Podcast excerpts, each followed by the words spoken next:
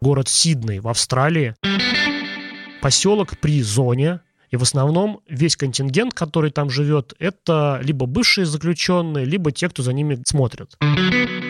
Это тот город, в котором я хотел бы именно встретить старость. Нью-Йорк. Градостроительная ошибка. Город, которого быть просто не должно.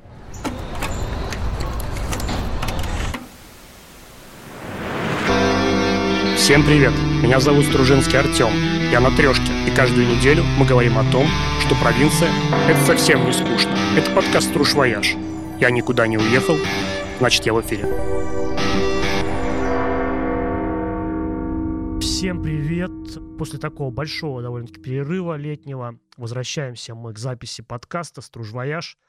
Летом было довольно-таки много выездов. В основном это все были активные выезды. Кони, квадроциклы, велосипеды, байдарки, катамараны. Но я все-таки остаюсь при мнении, что рассказывать обо всем этом сложно. В этом надо всем участвовать. И вот сейчас, чтобы как-то компенсировать эту пустоту, хотел бы как раз вспомнить о тех э, интересных городах, в которых я был. Выделить такую группу хороших городов. И как раз на контрасте рассказать о неинтересных городах, а тех, которые мне не понравились, вызвали отторжение, либо просто были для меня скучны.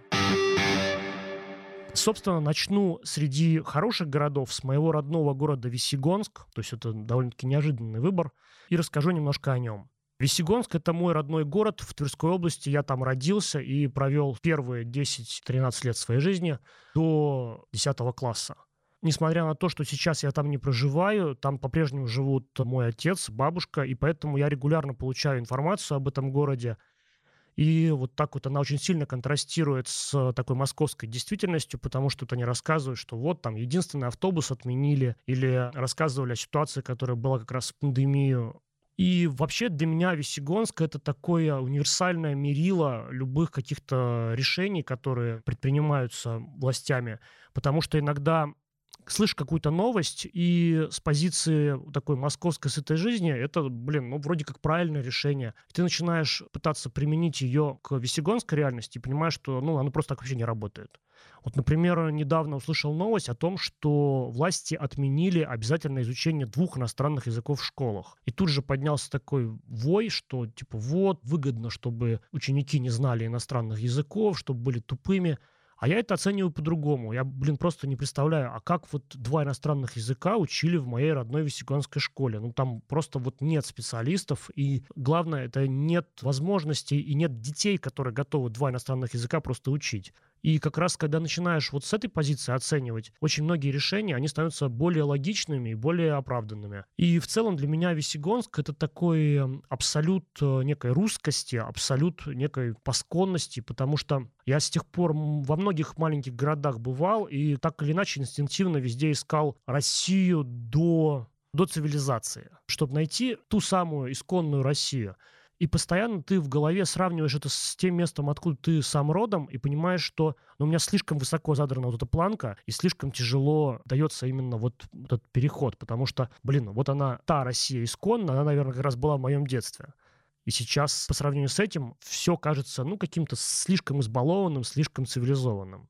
А вообще, в целом, Весегонск — это очень крутое место. Это самый север Тверской области, на берегу самого большого водохранилища в Европе, Рыбинского. Если смотреть на город сверху, то это буквально такой небольшой обжитый участок, а так кругом огромный массив воды, огромный массив леса, огромный массив болот. И я прекрасно понимаю, что при должном отношении Весегонск может стать просто таким суперцентром туризма, потому что каждый из этих локаций можно по-своему развивать. То есть это и водные виды спорта, и какие-то экопоходы, экотропы по лесам, по болотам. Я понимаю, что мой родной город тоже однажды это придет. Далее перейду к такому более хайповому варианту и расскажу вам немножко про город Сидней в Австралии. И вообще, мне кажется, что Австралия — это один из самых таких логичных регионов в мире. И если бы завтра мне вот так сказали, что, блин, чувак, а куда бы ты переехал, если бы тебя вынудили уехать из России?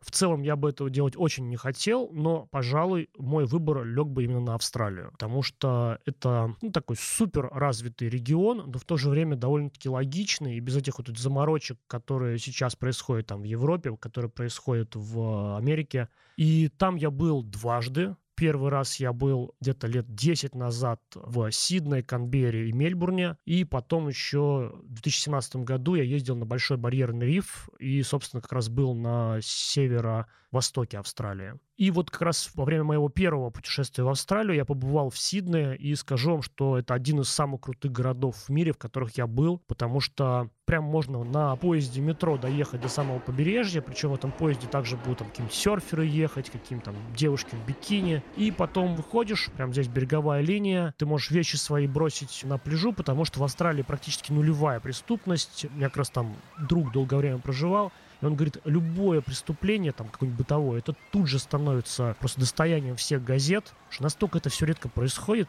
принципе, это такая глухая деревня, вся страна. Ничего не происходит просто годами. И вещи твои благополучно будут лежать, ты потом можешь после моря сходить в какой-нибудь местный ресторанчик, какую-то свежую рыбу поесть, и потом приходишь, это все лежит, это все никому не нужно. Но понятно, что это немыслимо с позиции туристической, но вот мой друг за время своего долгого пребывания в этой стране сказал, что рано или поздно приходит некое насыщение, и все равно в какой-то момент становится супер скучно. И несмотря на то, что там классно и здорово, тебе хочется оттуда уехать. Следующий город — это Будапешт. Там я получал в свое время американскую визу, но мне в ней отказали. Я на самом деле вначале очень расстроился, а потом, вот уже сейчас я понимаю, что несмотря на это разочарование, я провел там очень хорошие выходные, и в целом город довольно-таки интересный. Во-первых, Будапешт — это первое в Европе место, где построили метро. Исключая именно лондонское, которое на острове, именно на континенте, это первое метро. И до сих пор одна из веток, она сохраняет свой исторический вид. Там отсутствуют турникеты, чтобы не портить историческую реальность. И стоят такие деревянные будки, в которых раньше продавались билеты, хотя сейчас они уже не работают. И в целом ходят маленькие вагончики, и пытаются они визуально сохранить всю эту историю. Также Будапешт — это столица европейского бархоппинга, то есть это там довольно-таки много баров, и прям сделаны целые улицы, когда ты можешь из бара в бар переходить и вот так вот провести весь вечер. И кроме того, именно в Будапеште находится прообраз того моста, который стоит в Твери, в моей родной. Это мост Свободы может делать такие кадры, ну, как будто бы это Тверь. Довольно-таки забавные.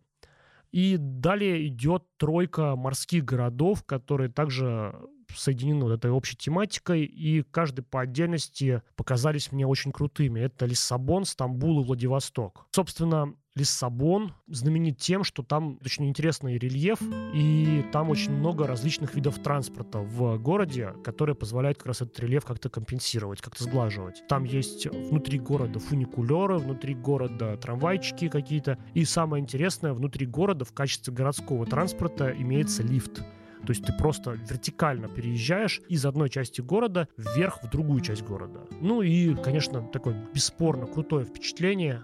Это когда ты в Лиссабоне покупаешь бокал портвейна и сидишь просто слушаешь местную фаду. Это такой национальный вид песни, когда в каких-то ресторанчиках, в каких-то кафешках местные люди исполняют национальные песни под ну, какую-то типа а домры.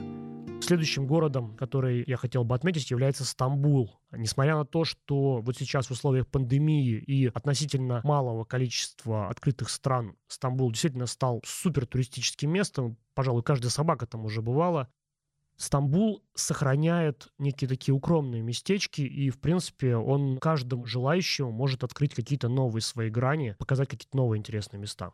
И третьим э, здесь выделю город Владивосток, ну просто чтобы показать, что и в России есть э, города подобной тематики. Владивосток на самом деле в первую очередь интересен даже не тем, что он морской и холмистый, и в принципе визуально очень похож на Лиссабон и на тот же самый Сан-Франциско, а тем, что он представляет собой очень крутой такой контраст по отношению с Россией, когда ты просто, вот, ну условно, из Москвы едешь на восток, ты вначале приезжаешь в провинциальное Подмосковье, там Владимирскую область, потом в какой-то момент у тебя такой рабочий Урал, потом безлюдная Сибирь, а потом просто вот выжженная земля, это вот Забайкалье, и, э, ну, где вообще людей не бывает. Там, где можно сутки ехать просто на поезде, и ни одного полустанка не встретишь. И потом вдруг такой раз и выныривает Владивосток. Совершенно неожиданный город. Я просто тоже примерно в такой же парадигме его встречал. Я ехал автостопом из Магадана в Владивосток. Я уже рассказывал в своем предыдущем подкасте об этом опыте. И когда ты едешь, едешь, едешь, едешь, у тебя там за 500 километров э, ни одной живой души, и вдруг раз конечным пунктом является Владивосток, такой супер развитый город, сохраняющий традиции и некой такой вот европейскости, русскости, и в то же время в нем очень велико влияние японской культуры, азиатской культуры. Всем, кто ищет такое интересное в России, также рекомендую Владивосток. Следующий город — это Токио. Еще один азиатский город и супер интересная страна. В принципе, Япония — это действительно уникальное место, где сочетаются традиции, история и в то же время хай-тек. Как раз к Олимпиаде в Токио той, которая была в 70-х годах, город качественно преобразился, и сейчас мы там можем как раз встретить эти подвесное метро, и вся эта, вот эта история про робототехнику, это именно с тех пор. И в то же время ты идешь по улице, вокруг тебя какие-нибудь небоскребы Sony и других крупных корпораций, а на первом этаже какой-нибудь исторический ресторанчик. Ты заходишь, и прямо перед тобой готовят суши, рыбу, что-нибудь такое. И это прям берут свежую рыбину, отрывают ей бошку, кишки в разные стороны, кровь в разные стороны, ты тоже сидишь, на тебя это попадает. Прям перед тобой ее здесь жарят, приготавливают. И это все видно, как это происходило там 200-300 лет назад, так это и сейчас на открытом огне все это дело жарится, варится, парится. И в то же время это все в самом центре города, где чуть ли не по улицам ходят роботы. Супер дикий контраст, который каждому тоже советую испытать. Теперь переходим к менее известному варианту. Это город, который я уже два раза ездил в рамках своего проекта «Струж Вояж». Это город Киржач. Первый раз мы там были в декабре прошлого года именно в формате посещения Владимирской области. И в этом году мы повторили свою поездку уже в формате Владимир промышленный, то есть такая спецпоездка была. Я уже много рассказывал об этом месте и даже планирую отдельный подкаст. Как раз с доминантой этого города является киржачская типография, где производит 60% российского рынка аттестатов и других документов строгой отчетности. И владелец этой типографии Федоров Евгений Сергеевич, он еще и меценат. Он э, вкладывает заработанные деньги в восстановление родного города, то, чтобы восстановить исторические фасады, открыть музеи, открыть кафе, открыть гостиницы, причем а, все они в историческом стиле и, безусловно, могли бы украсить любой город. Но помимо того, что он открывает такую коммерческую недвижимость, я говорю про кафе, про гостиницы, он иногда и открывает места для общественного пользования. Например, он сам рассказывал, что он с детства хотел открыть мосты, потому что киржач представляет собой такую форму подковы, и все живут именно ну, на самой как бы подкове, а все, что внутри, это такое безжизненное пространство, ну, то есть такие заболачиваемые территории, где постоянно вода, и для того, чтобы перейти из одной части города в другую, приходится делать большую петлю.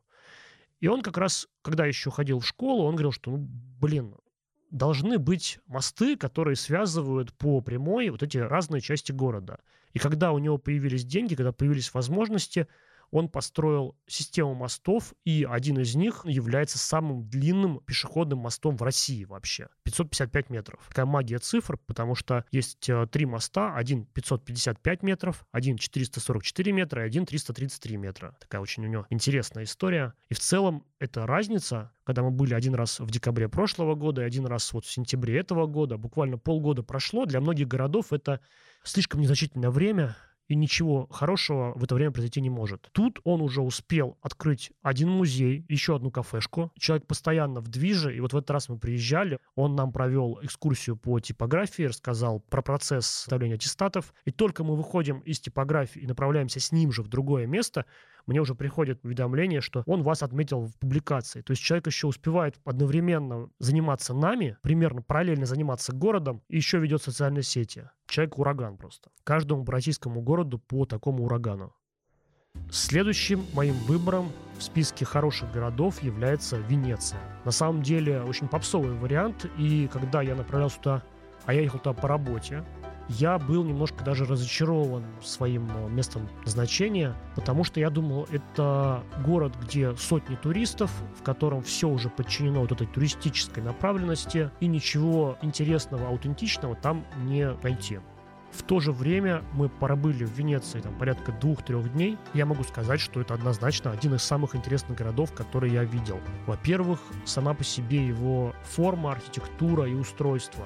Если бы Венеция находилась в России, ее бы давно уже как-нибудь подзастроили. Потому что, если вот сравнивать с Санкт-Петербургом, я тоже думал, что это где-то вот сопоставимо. То есть много каналов, вода занимает такую доминирующую роль в системе транспорта, но оказалось это абсолютно разные города, потому что если в Петербурге все равно есть и широкие улицы, и какие-то там автомобильные мосты, Венеция — это полностью город для людей вся система общественного транспорта заканчивается ровно на въезде в Венецию. Дальше общественный транспорт только вводный. Если бы это было у нас, у нас бы все равно построили какие-нибудь эстакады, какие-нибудь объездные, там типа по воде автомобильные развязки. И так или иначе что-нибудь подрасширили бы и допустили бы туда, в том числе и автомобильный транспорт. В том числе, ну хотя бы, чтобы тушить что-то, чтобы пожарки подъезжали, чтобы там полиция могла подъехать. Ну такие довольно-таки благие цели но в Венеции все устройство остается так, как это было столетиями назад. И особенно забавно видеть, как условный катер DHL доставляет какую-нибудь стиральную машину, тоже по воде, что других способов у них нет. В целом город настолько аутентичный, что иногда идешь по каким-нибудь э, улочкам, оторвешься от э, основных туристических направлений и видишь, на двери висят какие-нибудь почтовые ящики, и они тоже все 500-летней давности. Супер впечатление.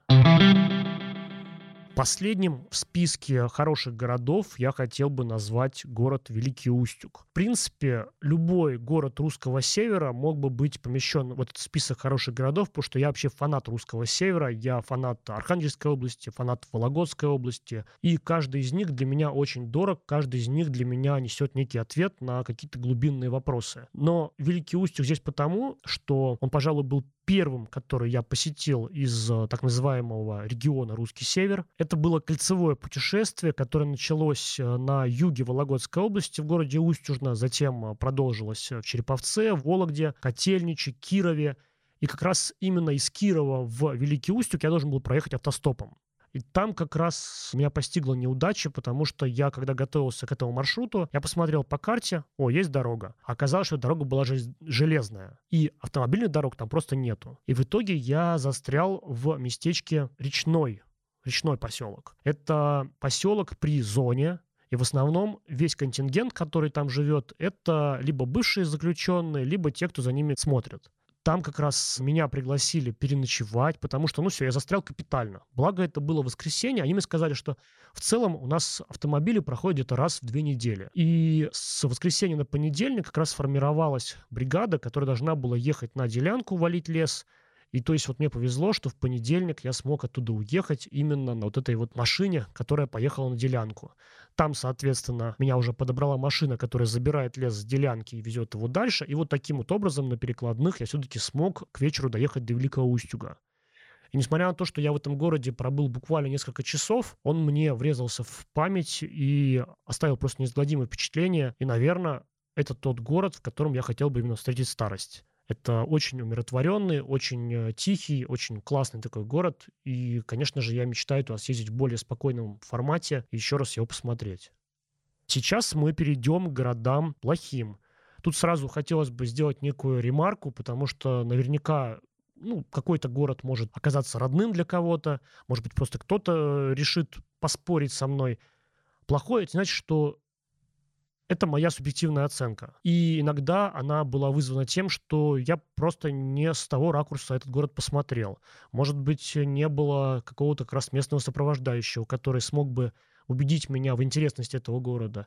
Может быть, это какой-то просто субъективный опыт, что с плохим настроением туда приехал, на вокзале наступили на ногу, и сразу все пошло кувырком. Но вот эти города вызвали у меня довольно-таки ну, либо просто негативное, либо отсутствие эмоций. И вот сейчас этот список я также хотел бы вам презентовать. Открывает список самых плохих городов, естественно, Воркута. Про нее я уже рассказывал в одном из предыдущих подкастов. И вот тут никаких скидок быть не может. Для меня это самый хреновый город, в котором я был. Самая пик депрессии, отсутствие перспектив, Город находится за полярным кругом, там вечно холодно, вечно темно, вечно жутко просто. Можете как раз переслушать тот подкаст про Воркуту и понять, о чем я говорю. Половина города заброшена, стоят просто забитые дома прямо в центре города. Где-то две трети населения уже оттуда сбежали, и, к сожалению, судя по новостным сводкам, этот процесс уже не остановить. И как раз, может быть, вы видели в каких-то приколах, каких-то там, интернетах объявления, что продаются квартиры в Иркуте там за 20 тысяч рублей, за 10 тысяч рублей. Я лично этих объявлений не видел, но это похоже на правду, потому что там действительно ужасная ситуация, и фактически квартиры не имеют никакой ценности как раз для меня это такая градостроительная ошибка. То есть это город, которого быть просто не должно. Он должен быть в виде именно вахтового поселка, который обслуживает какие-то имеющиеся шахты, и этого достаточно абсолютно. Далее можно сказать э, о любом практически африканском городе, но так как я был не в таком большом количестве африканских стран, я скажу о городе Лусака. Безумно скучный город, безумно пресный, как, в принципе, и все африканское. И половину карты города занимает такой большой развал, базар. А что такое африканский базар? Это такие огромные площади, и ты идешь, и целые горы каких-нибудь лифчиков, трусов, шлепок просто набросаны на землю там, горами в несколько человеческих ростов. И подходят люди, там что-то ковыряются, что-нибудь вытаскивают из э, глубин этой горы и покупают. И вот так вот выглядит примерно половина миллион, несколько миллионного города любой африканской страны. Также могу сказать, что практически любой африканский город – это место, где нельзя нормально поесть. Отсутствует как таковая развитая инфраструктура, то есть это всегда очень большой контраст между крутыми лоджами, где вот сафари, смотреть этих э, гипопотамов и тому подобное – и какой-то просто вот гостиничной инфраструктурой для своих, для бомжатских путешественников. Как раз я жил во втором варианте, поэтому, ну, мне вообще не понравилось. Хотя я довольно-таки всегда толерантно отношусь к любым видам размещения, к любым видам сервиса. И тут сразу продолжу про Африку. Несмотря на то, что я уже сказал, в Африке все-таки есть несколько направлений, которые считаются туристическими, которые считаются привлекательными для туристов. И одним из них является Марокко. И, пожалуй, таким самым брендовым городом Марокко является Маракеш. От него всегда очень много ждут, очень большое количество внимания ему уделяется. Но мне показалось, опять-таки, что это не какой-то исторический город, а один сплошной рынок. Там вечно шумно, вечно что-то тебе пытаются продать, какие-нибудь заклинатели змей, какие-нибудь продавцы турецких футболок на фоне тысячелетних стен дворцов – и все это создает такое негативное впечатление, и мне совершенно не понравилось. Единственное, могу еще пару слов сказать о сути своего путешествия в Марокко.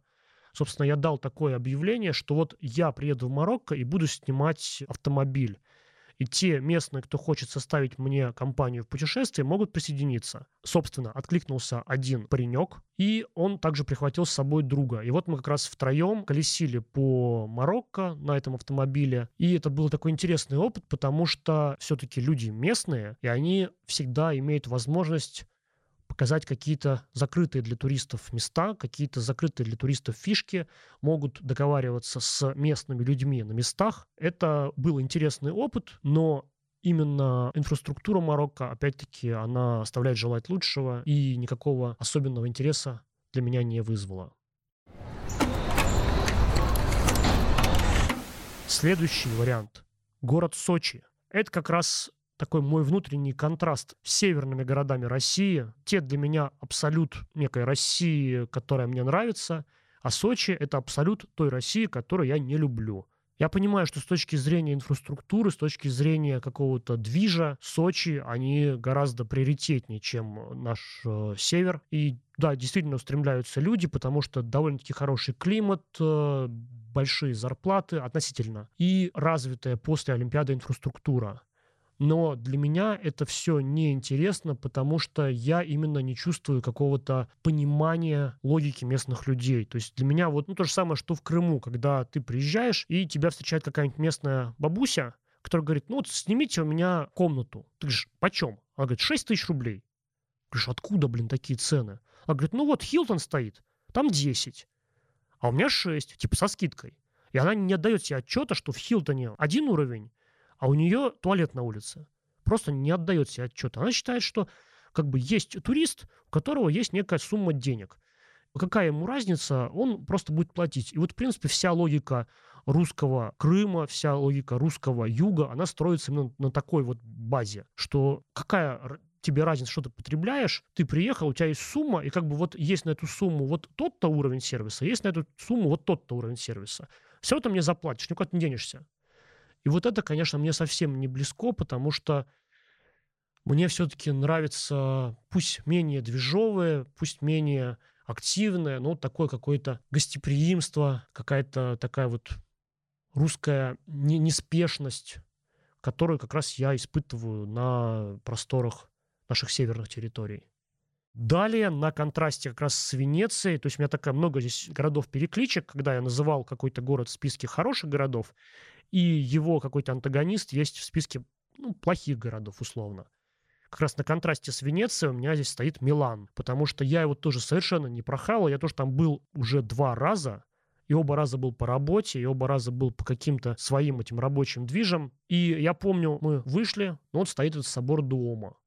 Я просто знаю, что многие люди прям считают его грандиозным, э, считают, что это такое одно из самых знаменательных архитектурных событий вообще в мире. А я как-то посмотрел, ну, дома и дома. По площади прошел, театр Ласкала. Потом сели, как выразился мой спутник, поели макарон. Ну, вот как бы весь Милан. Я его вот совсем не понял, хотя возможно, что если сесть туда в более спокойной атмосфере, в более расширенном таком формате, то он мне представит совершенно другой точки зрения и будет интересен. Но пока он именно в списке вот этом. Во многом этот список, он такой хайповый, потому что называть какие-то города, которые все мечтают поехать, и говорить, что это дерьмо. Ну вот не буду сейчас говорить там только о Воркуте. Далее перейдем к городу Улан-Батор.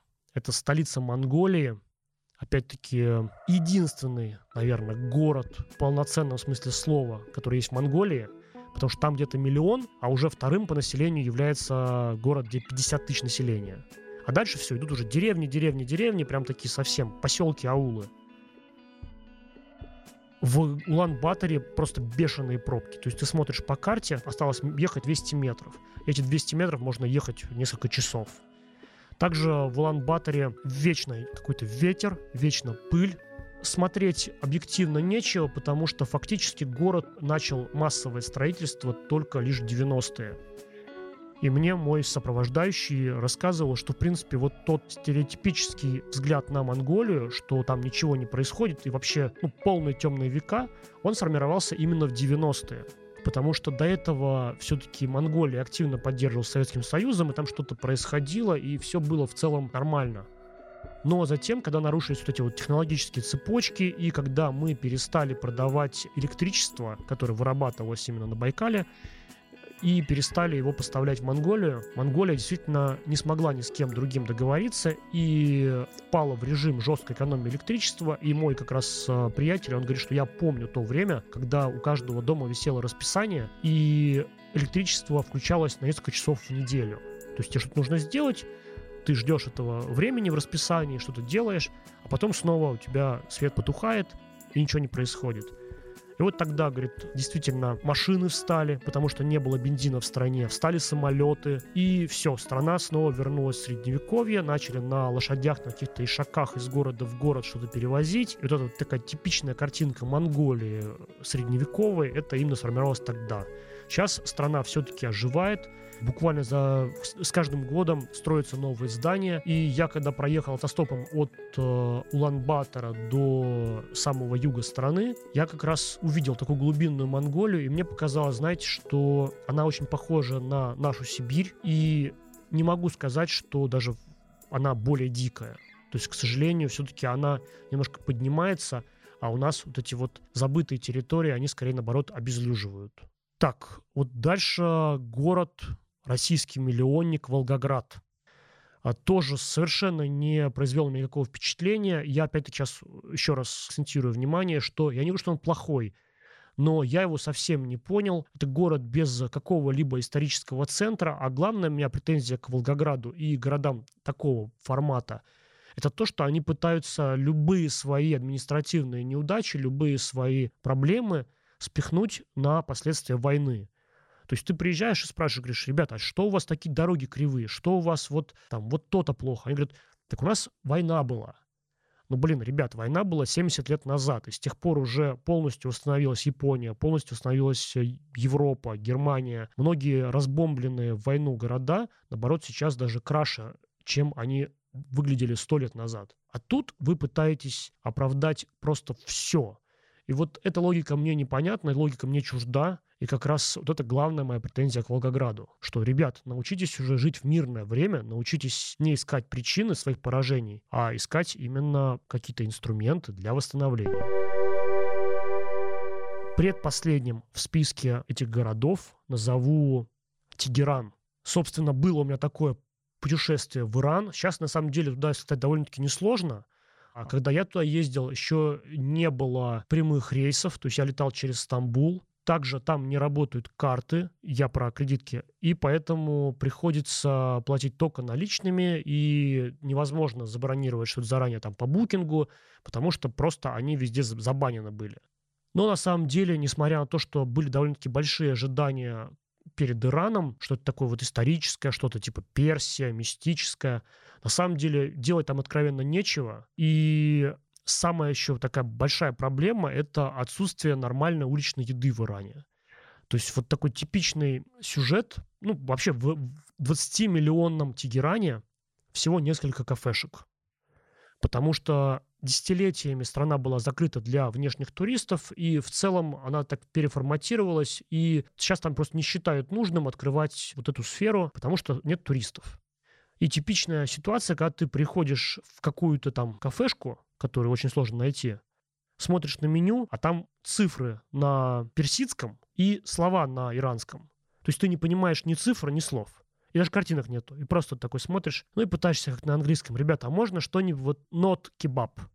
Ну, потому что действительно кебаб это такое национальное блюдо, он такой сухой, вот кебаб. И его есть невозможно больше, чем там один-два раза.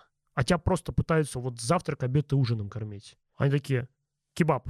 Говоришь, not кебаб. Они говорят, кебаб. И ты так вот поспоришь минут так 10-20. Думаешь, ну, я отсюда голодным уйду. Говоришь, хорошо, давайте кебаб. И вот реально, несмотря на то, что я довольно-таки приспособлен, я там могу гвозди переваривать, но даже я в Тегеране себя чувствовал довольно-таки некомфортно, потому что действительно с точки зрения такого общественного туриста это просто место, где ты можешь остаться голодным. Но, кстати, зато теперь я лучший друг иранцев, потому что как раз ввиду вот этой своей закрытости, ввиду закрытости страны, иранцы очень изголодались по иностранным туристам, и когда я бросил клич, что вот, ребят, я хотел бы встретиться с какими-то с местными, мне пришло куча предложений, что вот, блин, давай, давай, давай, давай. Утром мы придем втроем, потом вечером другая группа придет, потом на завтра типа еще двое. И то есть я за пару дней там встретился, наверное, с человеками десятью. И потом в итоге, даже когда уже я приехал в Россию, мне очень много было обратной связи. И во время чемпионата мира, у них же сборная Ирана тоже выступала в России – и очень многие иранские болельщики, они как раз где-то, видимо, отзывы и обратную связь по мне прочитали, и мне прям писали, что вот и мы будем в Москве, давай там встретимся, давай там ты нас в Москве что-нибудь поводишь. Потому что мы довольно-таки редко доверяем иностранцам, но раз уж наши ребята тебе доверили в свое время, то давай вот продолжим общение.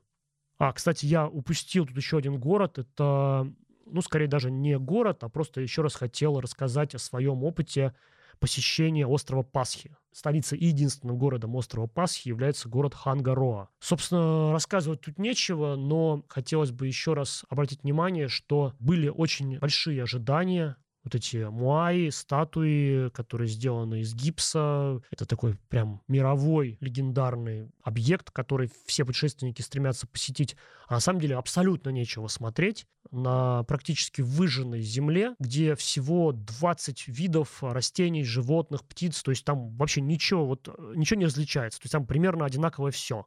Там температура одинаковая зимой и летом, ночью и днем. То есть такой пласт земли. И вот стоят эти истуканы. Но это явно не то место, в которое нужно лететь на другой конец света, чтобы тот посмотреть. Единственное круто, что он остров весьма приподнятый и довольно-таки скалистый. Когда ты едешь вдоль побережья, вот эти волны бьются о берег и поднимаются такой прям стеной вдоль э, дороги. Ты едешь, и у тебя сбоку такая водная стена стоит. Это довольно-таки интересное впечатление. но опять-таки наверняка его можно поймать гораздо ближе, и не обязательно для этого ехать к черту на куличке. А закончить э, сегодняшний подкаст и, соответственно, список городов, которые меня разочаровали, хотелось бы городом Нью-Йорк.